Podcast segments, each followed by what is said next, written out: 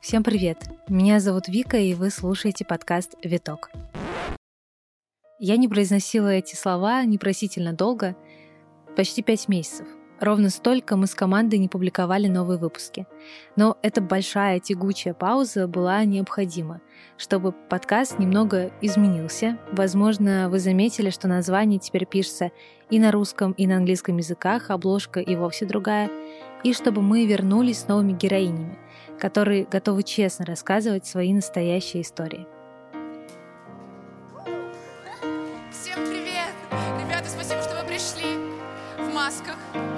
Почти все.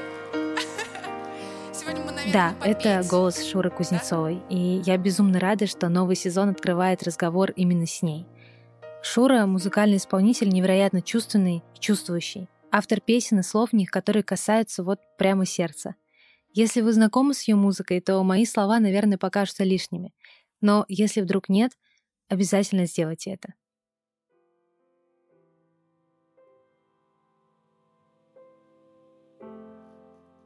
Мы провели с Шурой три дня. В два из них снимали видео, которое получилось настолько красивым, что я его смотрела раз сто, наверное. Вы тоже можете его увидеть в социальных сетях, которые указаны в описании подкаста. Мы ходили к Шуре на концерт и проследили весь путь от саундчека и вот этих нервов до финальных аплодисментов.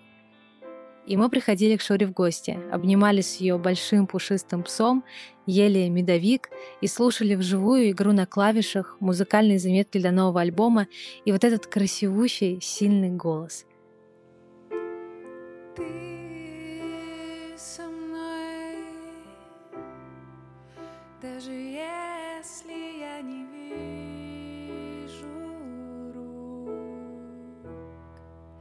даже если нету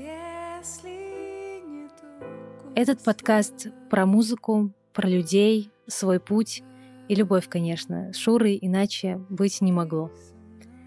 Слушайте, обязательно до конца. Это мой личный лайфхак-совет. В финале почему-то почти всегда зашиты важнейшие мысли. Делитесь в социальных сетях, отмечайте меня и Шуру и оставайтесь. Впереди очень много сюрпризов. Мы рады вернуться. Приятного прослушивания. Если нам лететь нельзя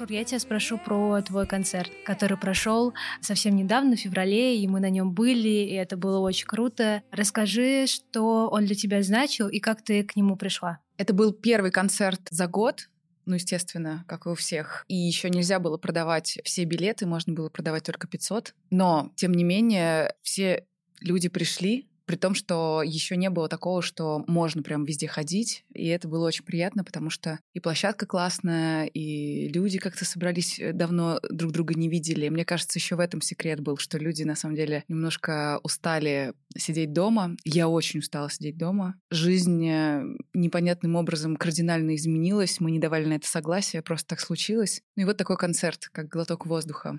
Как я к нему шла? Ну, собственно, никак не шла, на самом деле. Предложили концерт на очень странных условиях с э, вероятностью отмены, с вероятностью того, что это будет в минус или даже там большой минус. Но я знаю, что и музыканты, и вся моя команда все соскучились по концертам. Концерт был э, также удивительно хорош и для меня, как, наверное, и для вас, потому что я ничего такого не делала год, и ты уже на самом деле теряешь сноровку, и все как в первый раз. Нервы, выходишь, что-то получается, что-то нет, потом все-таки тебя забирает. И хочу сказать, что мы его мыслили как генеральную репетицию к основному концерту, и я думаю, она прошла хорошо. Осталось добавить духовые, бэк-вокал, немножко переписать аранжировки, добавить новые песни, и вот у нас будет большой концерт. Про концерт еще я тебе рассказывала уже эту историю, что, ну, повторюсь, да, для записи, что мы познакомились с одним человеком на концерте, когда стояли и ждали начала, и смотрели на классную арт-инсталляцию с э, танцующими попами.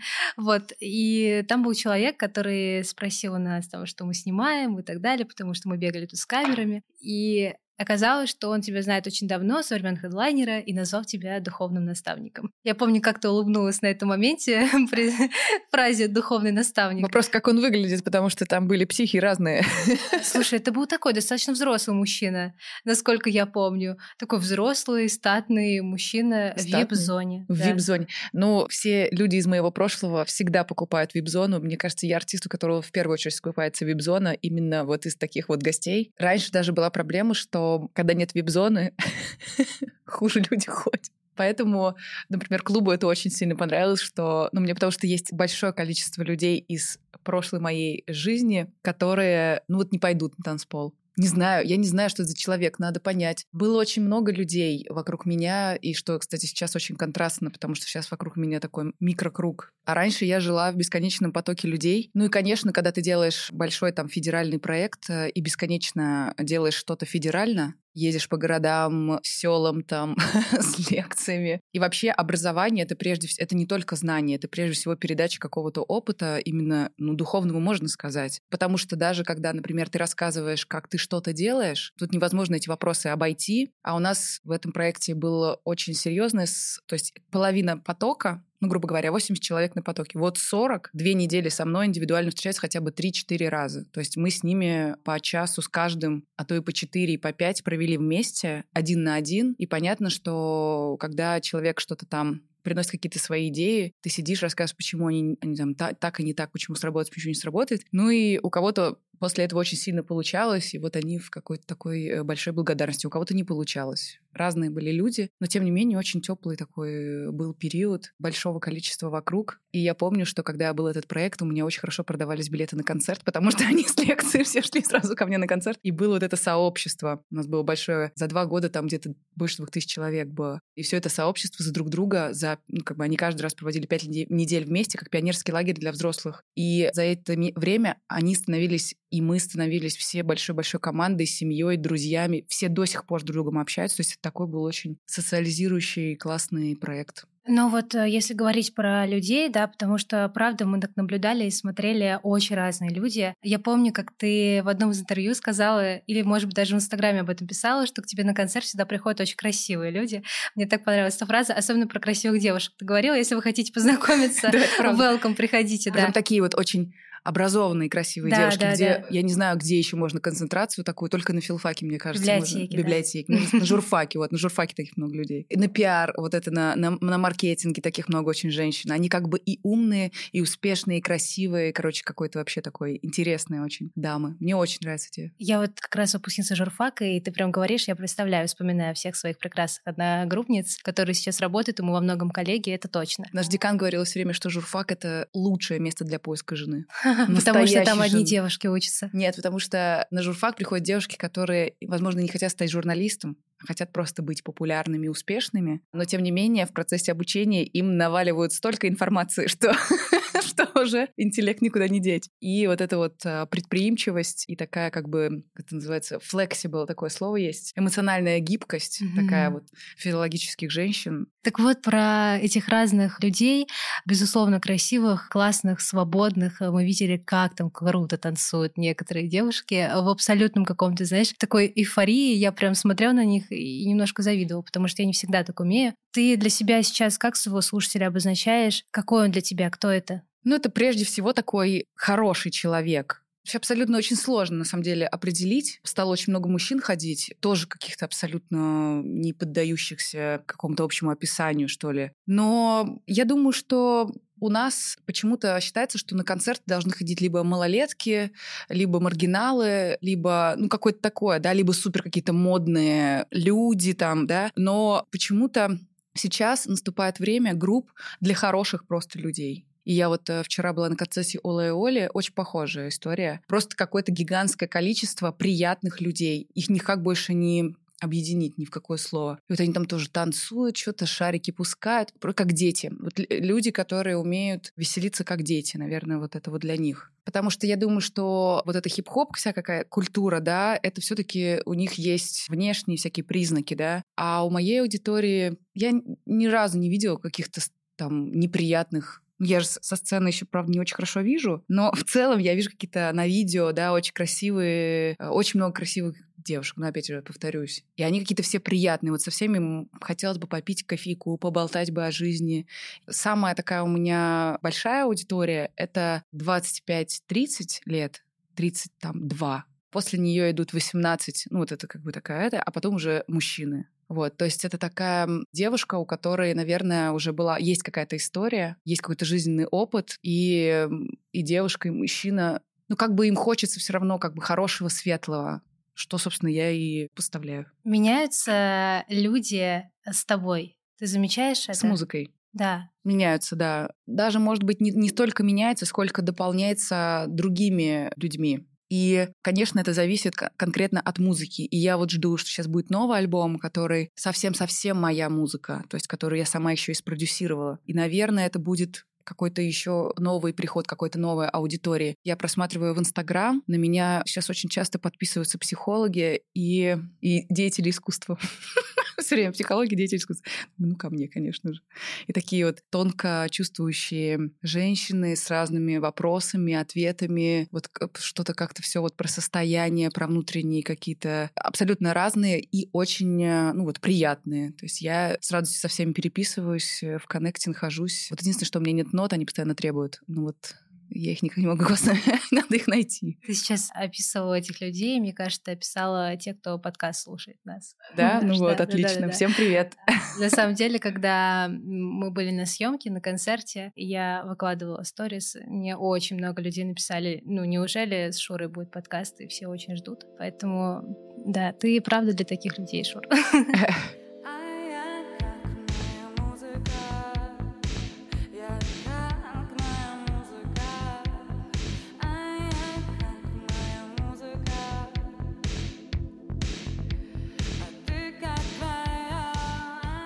Мы говорим вот про музыку сейчас, и мы с Антоном недавно ехали в машине и слушали джаз, и обсуждали вообще в эту совершенно разную музыку, которую слушают разные люди. И мне понравилось, как он сказал, что для него вот музыка — это всегда отражение души, и джаз — это такая душа летящая, нервная, неровная, постоянно куда-то стремящаяся. И у тебя есть очень крутая строчка, да, что ты, я, как моя музыка. Вот Скажи, какая музыка у тебя и какая из этого ты вытекаешь? Ну, прежде всего, я вот, правда, единственный у меня все время вектор — это вот я сделаю, вот как я чувствую все. То есть я не особо ориентируюсь в новых фишках там, как нужно, как не нужно. У меня, у меня действительно есть в команде Макс, который мне помогает там со звуком, накручивает его в, в современных, как бы в контексте, да. Но что касается меня, я могу только определять, вот нравится мне или не нравится. Что касается касается моего плейлиста и вообще музыки, которая меня окружает, это достаточно сложный вопрос, потому что меня, у меня такой высокий уровень раздражительности от звука, потому что, ну, я не знаю, может, потому что я работаю со звуком, и меня иногда... Ну, то есть, если мне прям очень нравится что-то, то это наверняка, что какое-то все чуть-чуть аккуратненькое такое, все мягенькое. Недавно я все таки Ну, то есть, все равно в последнее время очень сильно расширился мой кругозор, в, в отличие там от, не знаю, пяти лет назад. Какая моя музыка?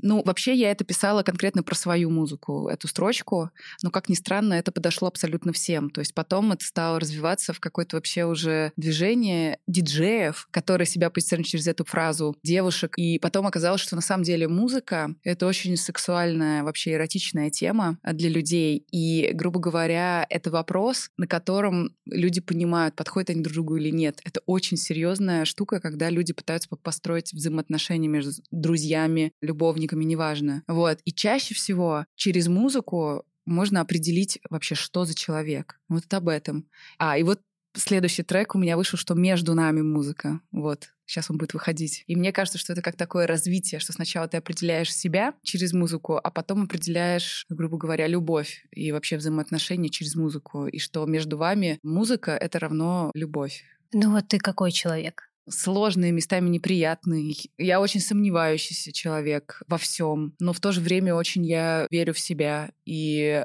я стараюсь быть хорошим человеком. Я уж не знаю, у всех разное это понятие. Я всегда пытаюсь поступать честно, даже если это жестко, но должно быть честно это как бы, как по сути, и определяет и музыку на самом деле, потому что я вообще перестала соглашаться на компромиссы. Тем самым, конечно, некоторые люди считают меня не в себе, потому что когда ты чувствуешь, но не можешь объяснить, почему нет, другим людям кажется, что ты просто псих. Но проходит время, и я все-таки понимаю, даже при условии потери людей, я понимаю, что все-таки лучше так. И поэтому со мной, наверное, очень сложно, если человек пытается мне, как бы, меня держать в иллюзии в какой-то, конечно, тут очень сложно будет, потому что я люблю эти иллюзии подрасшатывать. Ты сейчас говоришь, и мне кажется, чтобы вот до такого мышления добраться, потому что во многом сейчас говоришь, да, про людей, которые тебя, так сказать, на пути пытаются, да, иногда могут... Ну, они у всех, они вокруг каждого человека. Это, прежде всего, это близкий круг, это семья. Это очень сложно отстроить от себя вообще. Разные есть. Например, моя бабушка была воином на страже моего пути.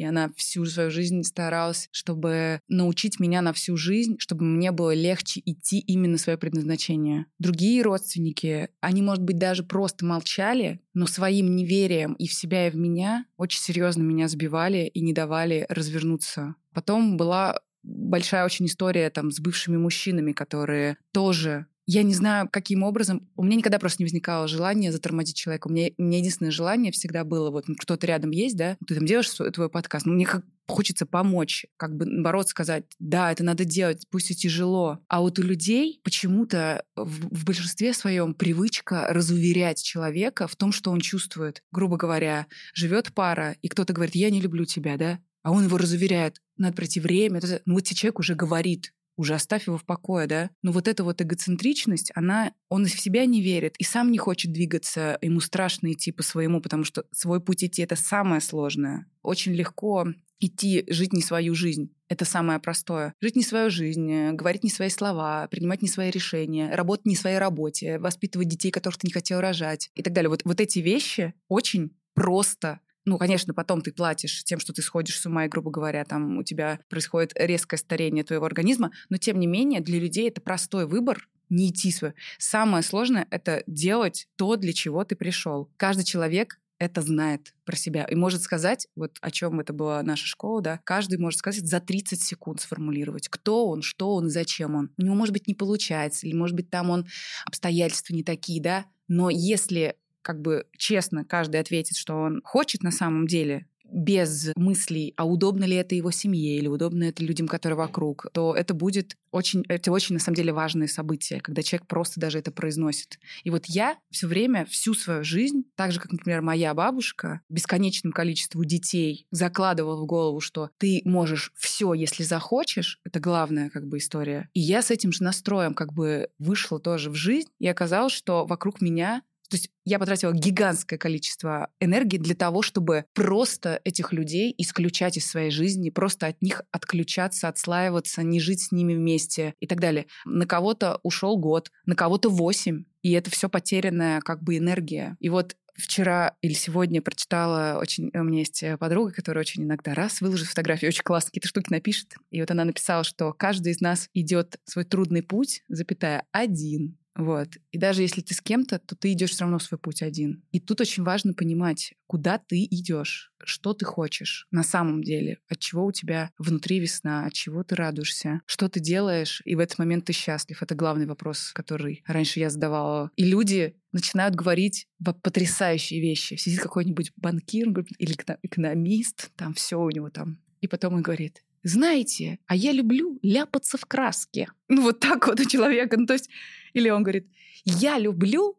собираться с друзьями и хохотать. Ну и на самом деле современное сейчас такое время, вот соберись, запишите, как вы хохочете, и вот вам подкаст. Ну, ну, грубо говоря, из всего вот этой ерунды как будто бы можно сделать проект, который тебя как бы раскроет так, что ты будешь счастлив всегда. И когда у тебя там появится семья и дети, и все это будет вокруг этого, наоборот, все будут счастливы. Вчера вот как раз я была на концерте у Оли Маркис, и мне очень сильно понравилось, когда мы пошли в гримерку, что у нее трое детей, ты знаешь, да? И они все спали, кто-то на лавке просто, кто-то там. Короче, ну, они маленькие. То есть как-то вот, ну, типа, само собой. То есть ничего в этом напряженного вообще нет. Никто там не парится, там, что там грязно, не грязно, никаких, никто не бегает с большими глазами и никого не нервирует. Все как-то супер естественно. Это происходит тогда, когда есть твое дело, которое ты делаешь, и вокруг этого чаще всего мужчины у нас имеют свое дело, да. Но на самом деле самое важное в семье, чтобы женщина имела свое дело, а еще лучше искусством, чтобы она занималась, потому что женщина, которая занимается искусством, это самая ресурсная мать, которая вообще существует. Это женщина, которая может, которая бесконечно, помимо своих детей, рожает что-то прекрасное, рожает какие-то идеи, она бодра, она сильна, у нее есть цели, она их добивается. Другой вопрос, как не быть матерью, которая перегорает, но это вообще другой вопрос, а не ко мне, это коучем каким-нибудь, да, они должны комментировать, как не сгореть. Но тем не менее, я очень большую историю прочитала о том, как важно, чтобы, когда, например, люди создают семью, чтобы в этом жило искусство, чтобы все занимались любимым делом, зарабатывали деньги любимым делом. Это очень сильно важно, потому что, ну, грубо говоря, я так получилось, что жила с бабушкой и с дедушкой до 14 лет, и вот бабушка, она даже на пенсии, у нее было по 5 уроков в день. То есть она давала ну, как в школе. И я ни разу не помню ее плохого настроения, или чтобы она там как-то... Ну, то есть все время это наполнено разговоры про литературу, про музыку. То есть бесконечное, бесконечное самопознание не, не ради того, что ты сейчас это там, грубо говоря, там, это, мои слова можно исказить максимально, да, но тем не менее суть очень важная, что сначала и я вот думаю, что после школы, да, ребенок выходит, он идет в университет, не туда идет, уже ошибка, да, его должны... Сейчас наступило время, когда это высшее образование никому не нужно. У меня красный диплом Санкт-Петербургского государственного меня никогда не спросили никуда. Я его... Он у меня как лежал на двух языках, он мне так и лежит. Ну, как бы пять лет мы изучали все, кроме того, что мне действительно нужно. Тем не менее, я думаю, что сейчас пришло время, когда ты можешь в интернете, там столько информации, понять, куда ты хочешь идти, пойти туда, и потом получить какое-то образование, которое тебе уже помогает в том, что ты хочешь. Тем более сейчас есть гигантское количество тренингов, где ты можешь научиться. Мне, собственно, племянник, вот, например, там в программировании, у него 11 лет, и такой, типа, вау, какие-то мне показывают игры, которые он сделал, и такой, типа, что? То есть классное время, тяжелое, безусловно, да, но и большие возможности сейчас тоже есть для каждого, потому что есть интернет. И есть гигантская база для того, чтобы разобраться со своими вот этими надстройками, как бы их выключить, как в «Матрице», знаете, он раз и просыпается. Вот это все надо от себя отодрать и понять, собственно, чем ты должен быть для того, чтобы не покалечить своих детей хотя бы, например. Ты знаешь, я тут вспомнила вообще такой огромнейший, популярнейший запрос, который сейчас витает в воздухе среди современных людей. Там, как найти себя, как Очень просто найти путь. себя. Вот, во-первых, мне кажется, знаешь, тут момент такой, что где-то люди себя, вероятно, потеряли, если они себя ищут. И да, вот твое мнение, если ты уж себя потерял, то как к себе вернуться? Ну, во-первых, себя невозможно потерять. Это первое. Надо всегда понимать, что ты находишься в своем теле. Это первое. Второе, даже если со всех сторон все не получается, и у тебя нет ни одного таланта, то как бы есть возможность сейчас успокоиться и научиться чему-то заново. Надо не бояться новой информации. Нужно, нужно интересоваться, быть заинтересованным в поиске. Потому что чаще всего люди, грубо говоря, себя теряют, и дальше он ищет какую-то работу, ну, любую, с минимальной оплатой, да, чтобы вот как-то жить. И дальше начинается рутина, да, где человек как бы тонет. Но даже план с работы это нормально. Можно и работать, грубо говоря, доставщиком, копить деньги и делать свое дело в другие часы вечером, но быть увлеченным вот что очень важно, надо быть увлеченным, надо искать все время то занятие, которое тебя, вот грубо говоря, я не знаю, сейчас вообще какие-то такие иногда слушаешь вещи, там, на чем люди зарабатывают, просто на всем. И тут вопрос в заинтересованности вот в этой. Я знаю, что, конечно, если у тебя... Ты так не воспитан, ты воспитан, грубо говоря, ну куда уж нам, да посиди, пережди, да ну зачем это, ой, да будь как все. Это я все не могу, у меня даже, у меня начинается прямо, все, у меня дергаться глаз начинается, я могу просто кинуть в чем-нибудь. Просто я, я такие как бы получала фразы в детстве. И, например, мне очень сильно повезло то, что у меня дома было не так. И то, что дома э, царило ощущение возможности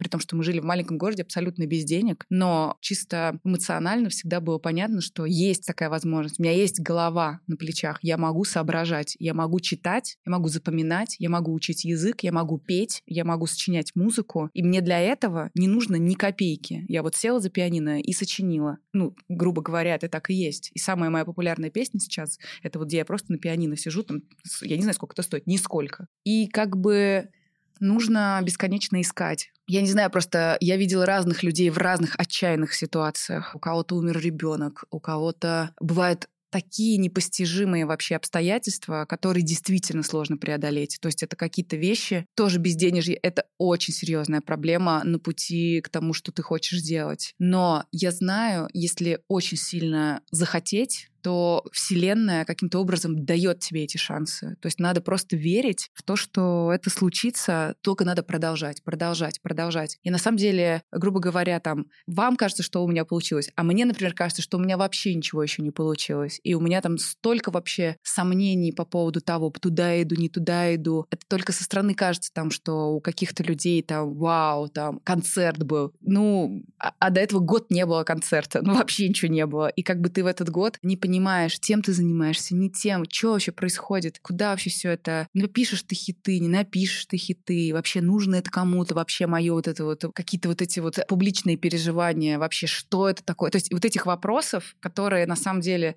в голове каждого очень жестко стоят, очень неприятные вопросы, которые... И ты все время склоняешься в минус и ты все время склоняешься к тому, что действительно... И потом, грубо говоря, там на этом концерте ты такой смотришь и говоришь, ну, блин, ну все-таки может быть не зря. И как-то вот у тебя все время решается вопрос, туда я так, я чё, что это вообще такое? И я знаю большое количество музыкантов, людей, кто занимается искусством, художников, кто в бесконечном вот этом вопросе. Остановиться, что я туда-сюда. Есть это рефлексирующие, да, люди, грубо говоря. Есть прекрасная группа людей, которые вообще не рефлексируют. Но большая часть людей, кто занимается музыкой, это, конечно, бесконечная рефлексия. И я думаю, что если обычного человека поместить в эту рефлексию, он просто может умереть от этого. Ему кажется, что комфортабельно будет очень. Но нам очень сложно понять, как жить в королевской семье и почему, грубо говоря, да, это смешно для нас. Но на самом деле, если задуматься, то это просто другие декорации и очень жесткая ситуация. Какая разница, нужно там в пятерочке покупать продукты человеку или не нужно? Это вообще как бы, ну, у каждого своя декорация. На самом деле, если очень долго смотреть сериалы на Netflix, ты потом это начинаешь как-то даже понимать.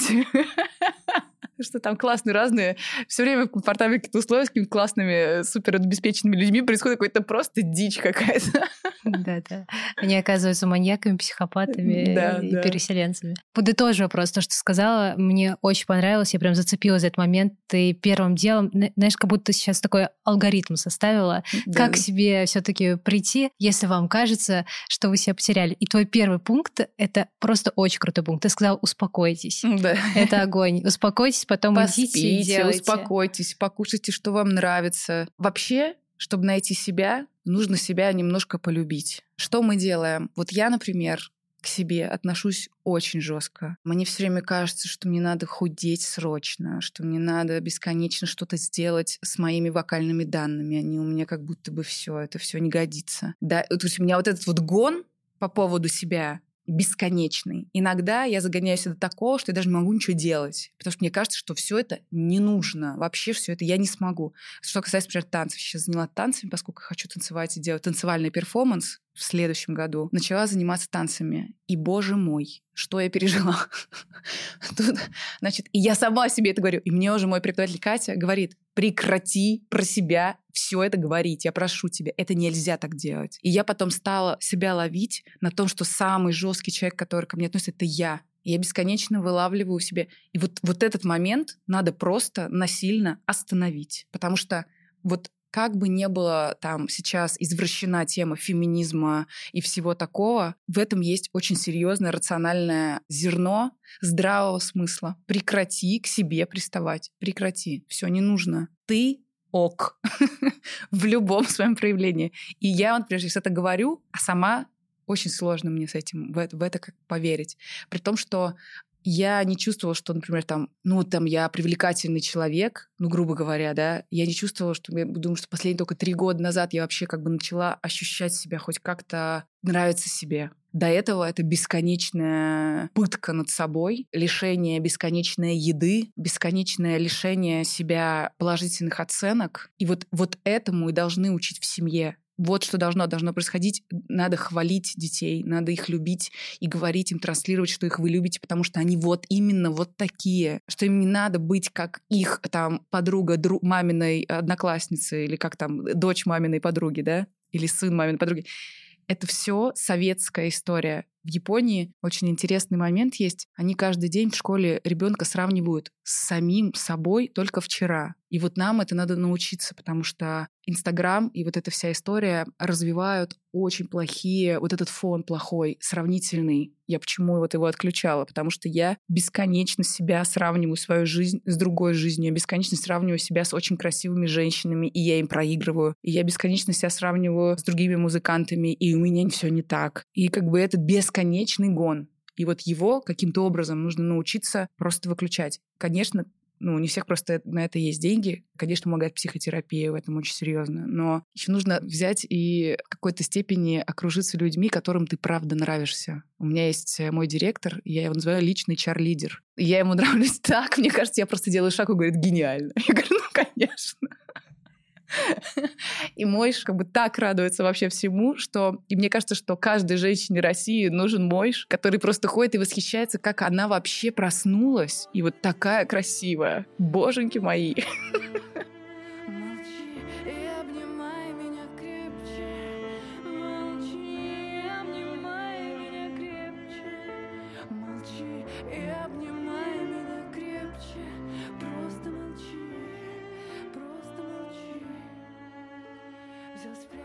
Слушай, это интересное размышление. Мы просто тоже недавно размышляли про любовь к себе, про вот эту всю историю. И думали о том, что часто, конечно же, во-первых, любовь к себе дает ресурс любить других людей, когда ты себя принимаешь. Но интересно, что иногда любовь других людей может тебя вот ощущение любви погрузить, и ты на себя смотришь совершенно другими глазами. Но глазами это ненадолго, тех, кто восхищается.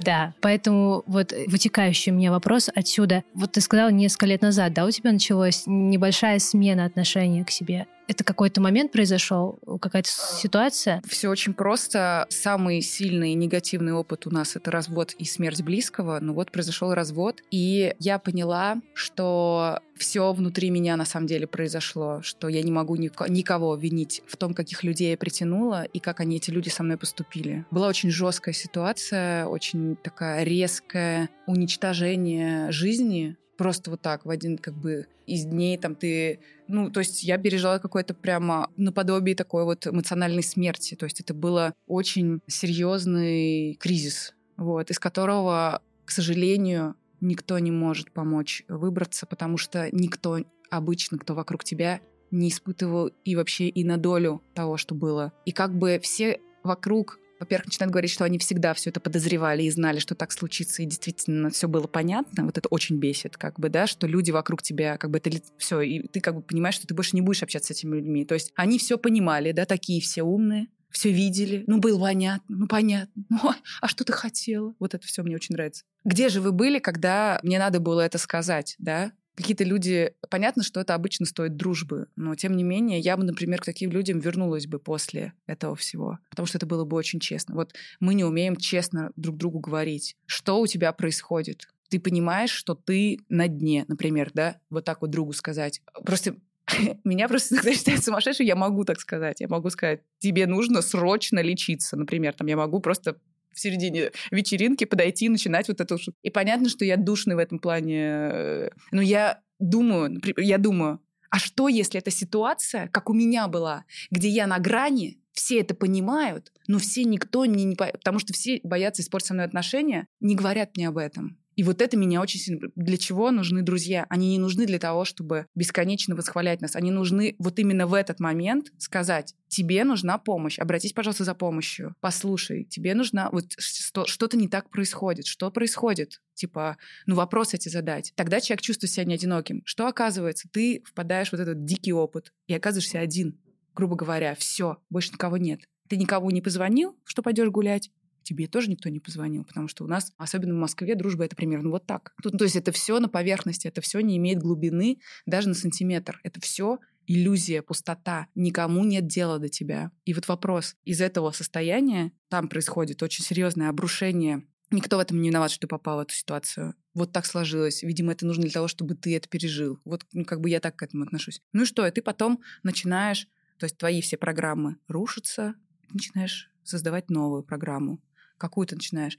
Ой, ну, это все по-разному у всех. У кого-то позитивно получается, у кого-то жизнь сломается и все, и навсегда неизвестно. Я в целом достаточно сильный в этом плане человек. Я могу какие-то такие вещи переваривать, кто-то не может. Но я думаю, что в жизни каждого человека происходит такой момент. Рано или поздно. У кого-то в 45, у кого-то в 50, у кого-то в 20, у кого-то в 10. Неизвестно у кого. Мы все разные. У нас у всех разные абсолютно ситуации, судьбы. Но тем не менее, вопрос, как ты восстановишься из этого, как ты... Ну и потом ты начинаешь э, вообще на себя обращать внимание, типа, а почему так произошло? Что случилось? Ага, у меня нет личных границ. О, интересно. Вот какой второй предмет, который бы я хотела ввести в школу.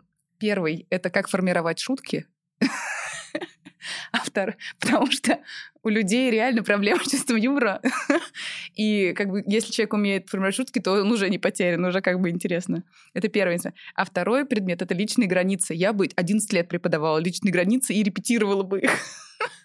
Как, например, родителям сказать, хватит надо мной издеваться, например, там, да, или близкому человеку, мне это не нужно, я хочу по-другому. На самом деле ничего это не меняет, но мы боимся это говорить и начинаем подстраиваться. Подстраиваясь, мы такие все удобные, всем-всем-всем, начинаем потом болеть раком. Как бы вот есть целая теория, что самые удобные люди больше всего подвержены раковым заболеваниям. Вот недавно прослушала целый подкаст по этому поводу. Вот такие мы все. Ой, ну да, конечно. Да-да-да так все и хотела сделать. А потом в комнате а потом, своей а потом все, Нет, ну, ну, как бы даже ты можешь... Вот у меня, например, по-другому. Мне не сложно быть удобной. У меня есть навык такой. То есть, но потом э, все-таки все равно рвется там, где mm-hmm. должно порваться. И там вот я превращаюсь в неприятного человека. И я могу прям поступить не очень хорошо. Или если мне накопится, я могу прямо как бы обухом по голове как бы устроить опасный какой-то стиль. Чтобы этого не случалось, не нужно соглашаться там, где тебе не хочется соглашаться. Скажи, мне не хочется, я не буду это делать. Никто это на самом деле нормально. Мы просто к этому не привыкли. Мы советская, советские дети, которым надо, значит, надо. И ты...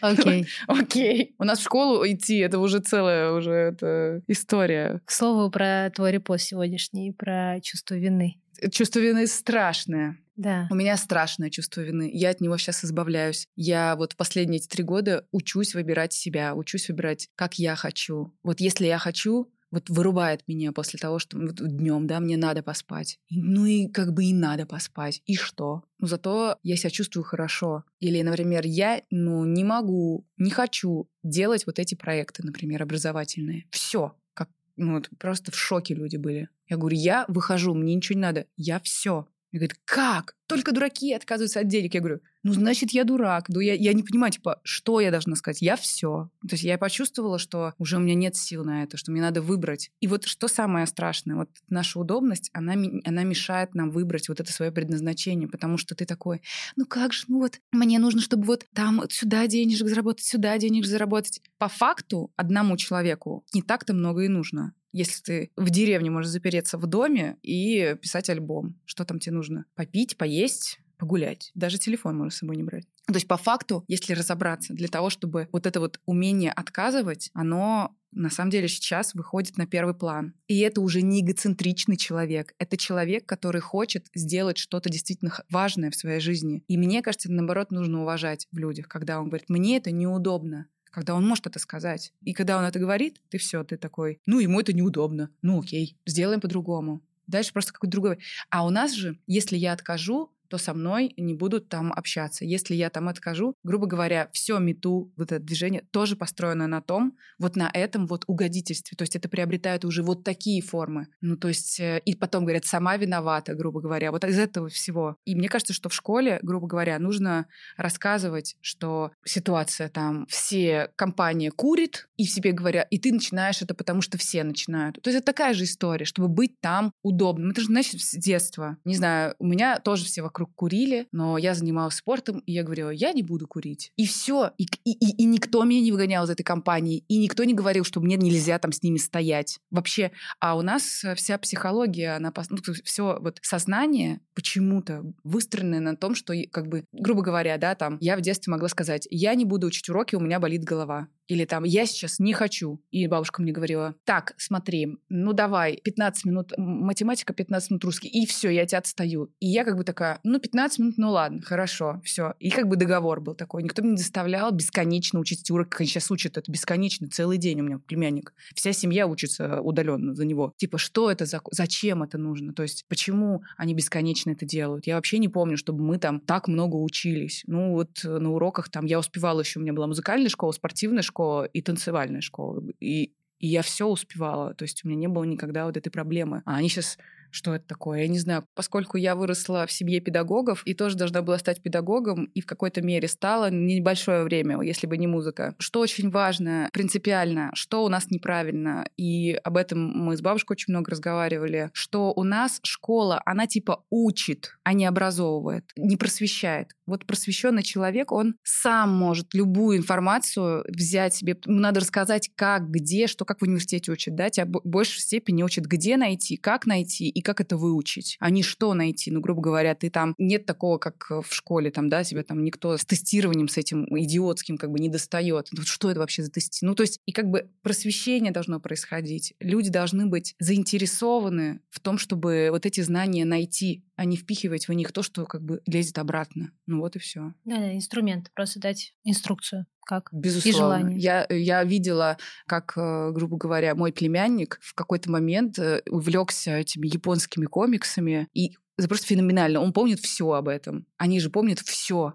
То есть э, у кого-то это футбол, да, футболисты, у кого-то это... И просто нужно заметить, что у ребенка вообще, что его вдохновляет, и пойти в эту сторону. Нет, у нас должны все одинаково что все одинаково должны. Вот мне эта математика, клянусь, я эти интегралы решала, короче, как золотой медалист. И что мне с ним делать с этими? Физика вот тоже мне очень нравилась. Вот что мне с ним делать? Мне понравилось, как ты сказала, вот это вот заметить и все, и пойти и, в это. И это про, в эту про, сторону. Да, и да. про самого себя то же самое сказать. Ты заметишь, что тебе нравится, и иди. Все, все самое, да. да. Все самое важное нужно успокоиться и, и заметить. Да, возвращаемся к этой фразе, к мантре.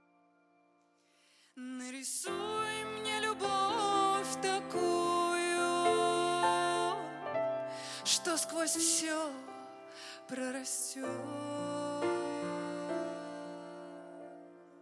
У тебя есть очень классная строчка, которая мне безумно нравится. Мне кажется, я могу себе на стену повесить. Ты называешь любовь, даешь такое определение, да, что она через все прорастет. Любовь для тебя сейчас это что и как ты ее чувствуешь? Любовь вообще это это единственное, что нас отличает и вообще почему мы здесь, мне так кажется. Но это в общем, что это не только любовь к другому человеку, это любовь к себе и вообще. Вот, короче, вчера, вот интересно, что ты этот вопрос задала, нет, прям сегодня я думала о том, что когда я буду давать интервью, и меня спросят про любовь, у меня такие, у меня часто такие, это я как этот псих бесконечно даю сама себе интервью внутри.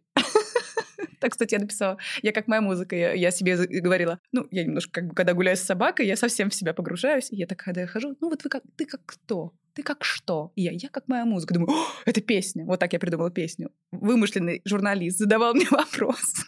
И вот э, сегодня утром я подумала про какой-то вопрос и подумала очень интересную штуку, что на самом деле все вокруг иллюзорно. Все, абсолютно все иллюзия, Единственное, что действительно существует, это любовь. Все. А все остальное это просто какая-то матрица, какая-то программа. Но вот единственное, что у нас есть вот такого действительно правдивого, что ты точно не ошибешься, это единственное, вот любовь. Ты веришь в Бога? Верю. Я православный человек, крещенный. Сложные у меня отношения с религией, именно с православием. Непростые. Я думаю, как у любого более или менее читающего, э, вообще наблюдающего за всей ситуацией, что сейчас происходит в православии, ну, опять же, это два разных вопроса. А, один вопрос церкви, второй вопрос э, веры. Думаю, надо сконцентрироваться на вере. Я, конечно, верю. И я чувствую божественное, потому что когда пишется музыка, это... И когда ты потом слышишь, и еще важно, что когда ты забываешь, что ты написал, и потом слышишь, ты прям думаешь, что ну, это невозможно без э, какой-то потусторонней вообще помощи. И, конечно, музыка — это прямое доказательство того, что Бог существует. И не только Он один, еще там миллион всяких разных богов, которые ангелов, не знаю, ну вот как бы главное обо всем написано и сказано впрямую. Только мы все время сомневаемся в этом. Но на самом деле, вот когда я думаю, что рождение ребенка это большое доказательство тому, что вот, вот эти вот, вот эти вот как будто бы чудеса, как будто бы и не чудеса. Сколько людей в день рождается, да, и мы все не верим в то, что как бы это, ну, такая божественная история. Конечно, конечно, в самые сложные моменты у меня даже был момент,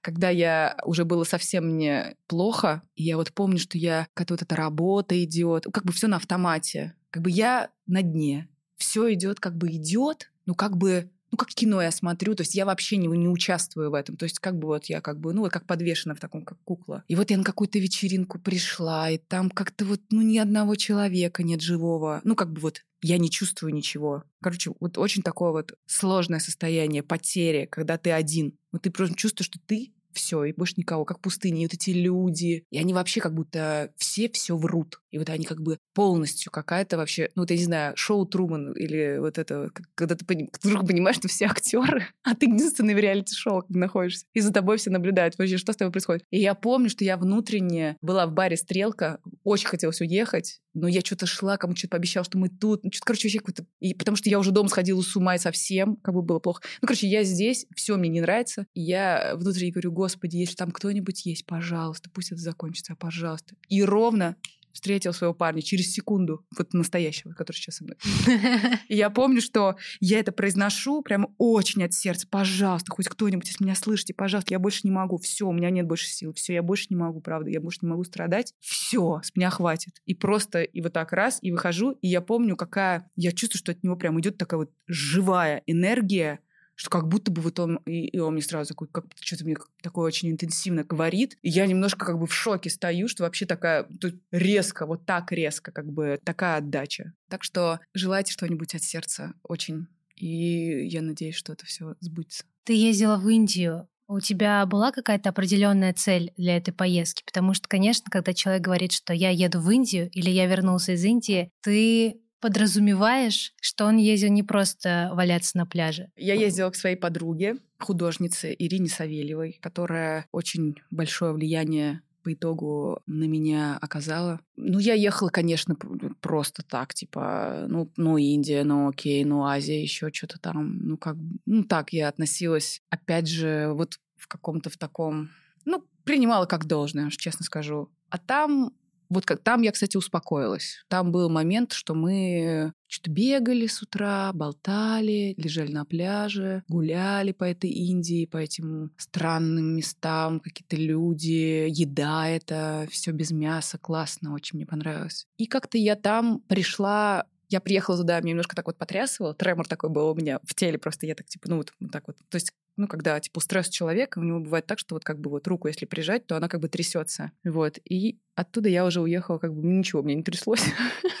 Спокойненько. 20 дней была. Мы ездили там всякие эти святые места, гуляли, бегали. На самом деле мы делали, не делали ничего. Я спала днем по пять часов, вот я помню, читала книжку там. Ира вот рисовала картину большую. Очень, кстати, классно спать, когда кто-то рисует большую штуку, какую картину. Не знаю, первый раз такое в жизни со мной было. Я прямо, она начинает рисовать, и я просто только вроде побегали, позавтракали, кофе попили, я сразу раз. И типа пять дней я вот так вот высыпалась после вот моей московской жизни. Вот. Ну, что мы еще делали?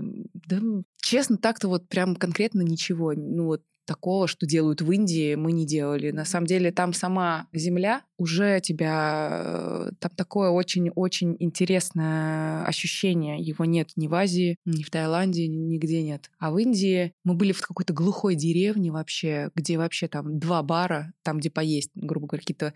Мы ели вдвоем вечер там на 300 рублей, какие-то просто... Какие-то как деревня была. Пили кофе на какой-то лестничной вообще. То есть как бы все едут в Индию, там что-то там, у них там что-то они едят, бесконечный какой-то опыт. У меня, наоборот, был чистый какой-то, просто, просто хорошая компания и очень большой длинный разговор как раз о самом главном в длиной в 20 дней. Я просто вообще избегаю вот это все шанти-манти, чакры и вообще всю эту историю, при том, что Так или иначе, она присутствует в моей жизни, как в любой другой. Не знаю, мне кажется, что Чакры может, могут открыться где угодно, так тоже, если честно. А Индия все-таки это про погружение на другую планету, как-то вот такое, что там вообще абсолютно все по-другому. Вот они, мне очень понравилось, как они ездят. Вообще просто все хаотично, но никто не врезается. Мне это очень понравилось, что у них какая-то вот карма там у них есть, там, типа, они очень неаккуратно все делают. Но их там проносят бесконечно, то есть нормально. Так или иначе, ничего яркого не происходило, но это как был такой отчет, как будто я в ноль пришла. Это иногда очень важно, потому что мы живем в минусе в основном в большом городе и в большом стрессе. Что дает тебе рост? Занятия бесконечные. Я бесконечно тренируюсь. Честно сказать, мне иногда кажется, что опять я учусь в школе, потому что у меня бесконечные уроки. Сейчас я начала учить французский. До этого я три года тренировала английский, который в целом всегда теоретически знала, но разговаривала плохо. Сейчас я говорю, уже стала плотно, ну, как бы, ну уж не супер круто, но хотя бы как-то говорить на английском. Теперь я хочу начать говорить на французском, чтобы петь и на, на, и на английском, и на французском. Потом я хожу бесконечно к преподавателю по вокалу. Это тоже, вот, кстати, духовный опыт бесконечный, что у меня такой преподаватель, которая много говорит потрясающих фраз, каких-то таких, что раз, и ты вообще другой уже. Вот такой педагог. Вот. И хожу теперь на танцы. Три раза в неделю. Тело болит страшно. Вот я 12 лет не двигалась вообще, а теперь я теперь решила, что я танцовщица. Поплатилась за это. Серьезно. Но сейчас у меня лучше уже получается. Сначала у меня совсем была паника, что я бревно. Что, что это моя идея, что я буду танцевать, это вообще... Вот сейчас вроде бы как начало двигаться. А вот эта фраза «вырасти в океан», она для тебя что значит? Океан — это что именно в твоей жизни? Океан — это как такой твой самый масштабный объем. То есть мы рождаемся, ну, моя, моя такая есть теория, что все разного размера. И вот иногда очень редко люди умеют раздувать этот объем. Но это всегда очень больно, и всегда это из зоны комфорта ты должен выходить и как бы э, признавать, что ты что есть куда расти, есть что учиться. А вот как бы вырасти совсем-совсем в большое что-то, действительно могучее, простое, понятное, но очень большое, теплое. Это такая сложная задача, потому что иногда, практически всегда, ну вот почему-то у меня такое... Чаще всего проблемы возникают, когда вместе люди разного объема. И все время люди маленького объема пытаются, не могут понять, что с ними, например, там гора, а он с размером со стул например, да, и вот он со своей позиции стула начинает рассуждать, какая же гора не стул. Да? А стул в гору может вырасти? Безусловно, когда он признает, что он стул. Это очень сложно. Что он гном. Был у меня опыт такой очень долгий. И потом, в конце концов, я поняла такую штуку, что его ракурс видения меня никогда не изменится. А я, к сожалению, устала уже до него сужаться. Я больше не могу я хочу быть собой, я хочу быть большой. Я когда выхожу на сцену, грубо говоря, в жизни, я достаточно, ну, как бы вообще, ну, не знаю, мне кажется, я в бытовом плане вообще как бы непритязательный человек. То есть я, ну, что-то там, ну, как, как всем надо, так я и сделала. Мне вообще пофиг, я никогда не борюсь за это. Но, например, когда я на сцену выхожу, я безапелляционно, у меня должны быть какие-то вещи, то есть я как бы должна там развернуться, вот именно вырасти. Я когда в какой-то момент начинаю чувствовать себя очень большой, мне кажется, что я выше всех своих музыкантов, что я как бы гигантская. Вот.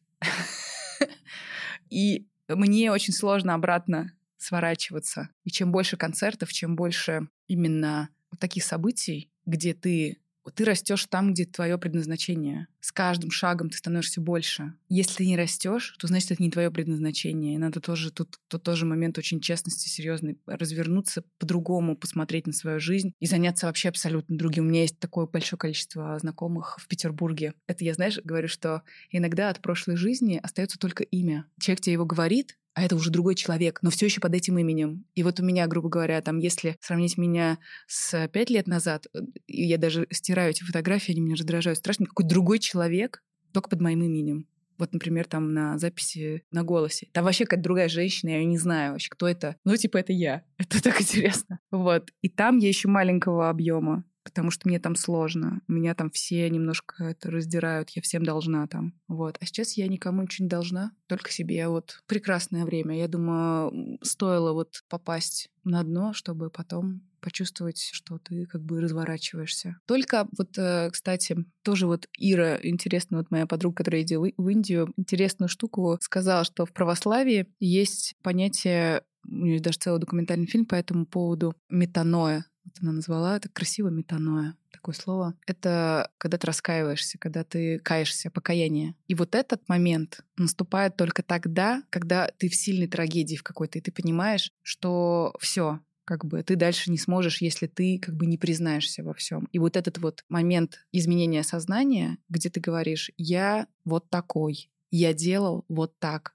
я нехорошо, то есть я признаюсь, покаяние, прям покаяться, да. И после этого в абсолютно разрушенном как бы в твоем мире ты начинаешь вот уже настоящий прорастать. Поэтому я думаю, что любой кризис, на самом деле, это великое вообще чудо, что с человеком происходит. И, и каждая болезнь, я уверена, дается для того, чтобы человек вообще одумался, как бы осознал, что до этого все это, все, что он делал, просто перечеркнуть, нельзя так делать, нельзя так жить и начинать жить по-новому. И вот эта точка, которую люди драматично очень сильно принимают, да, иногда как ну и как бы сдаются и просто умирают. Но на самом деле вот эти все там обстоятельства, наоборот, дают тебе шанс стать собой. Очень жестко. Но вот жизнь так устроена, Вселенная так работает. По крайней мере, ну вот я так чувствую. Я не православный человек, исповедую протестанство, но это тоже христианство. Ну, все одно есть, об одном, я как и бы там не разделяю. интересно, там тоже да, осознанный шаг к вере начинается с той самой молитвы покаяния, когда ты, правда, вслух произносишь, что вообще-то я знаю, что я делал до этого, и я это признаю. Так что, это да. можно психологу проговорить, Да. неважно, Да. не обязательно в церковь. Это можно другу сказать. Я или там Самому близкому себе можно можно самому сказать, да. себе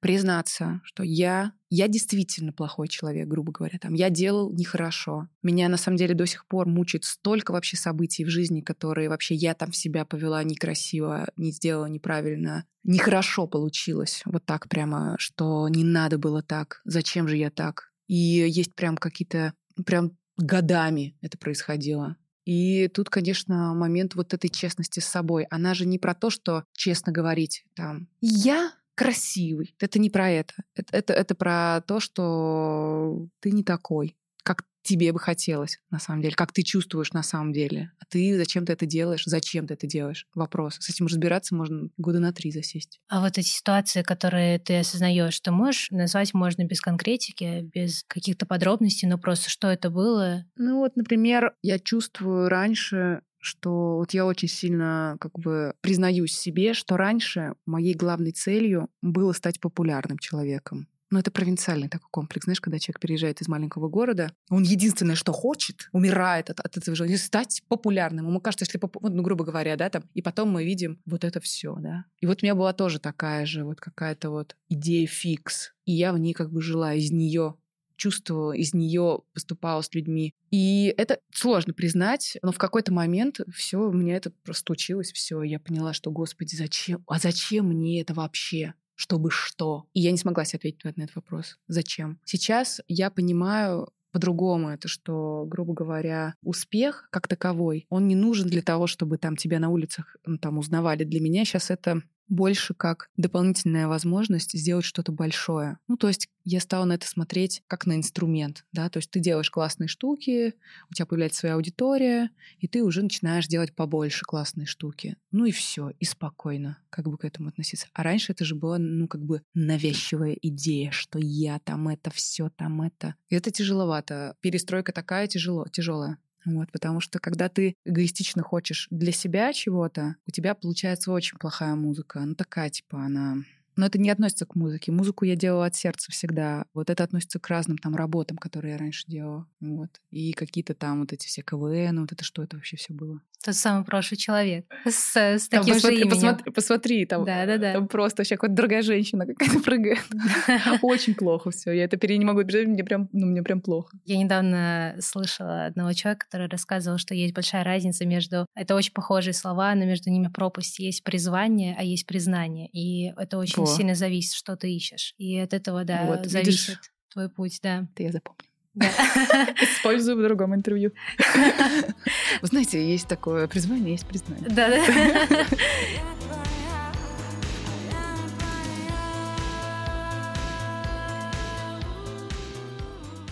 Последний завершающий вопрос. Я задаю его всем абсолютно. Это даже не вопрос, я просто попрошу тебя назвать, неважно в каком порядке, вещи, за которые ты благодарна. Больше всего на свете я благодарна за собаку свою. Потом, конечно, это как цепочка событий. Потом, конечно, я очень благодарна, что у меня э, в жизни сейчас вот мой молодой человек. Благодарна ему абсолютно за все, за то, что вот он, собственно, теперь мы стая, и это очень серьезный момент. Благодарна людям, вот кто меня во всех моих проявлениях поддерживает, всегда рядом. Их на самом деле не так много, но они есть. Вот. На самом деле я благодарна каждому дню, что вот я вообще могу вот так жить. Я очень классно живу, мне вообще все нравится. Я не знаю, я не хочу другой жизни. Я благодарна, что у меня есть эта жизнь моя. Вот я ее живу, и мне очень нравится. Хочу ли я уехать там, не знаю, куда-то? Нет, никуда. Хочу ли я делать другие дела? Нет, не хочу. Хочу делать это, только еще больше. И все.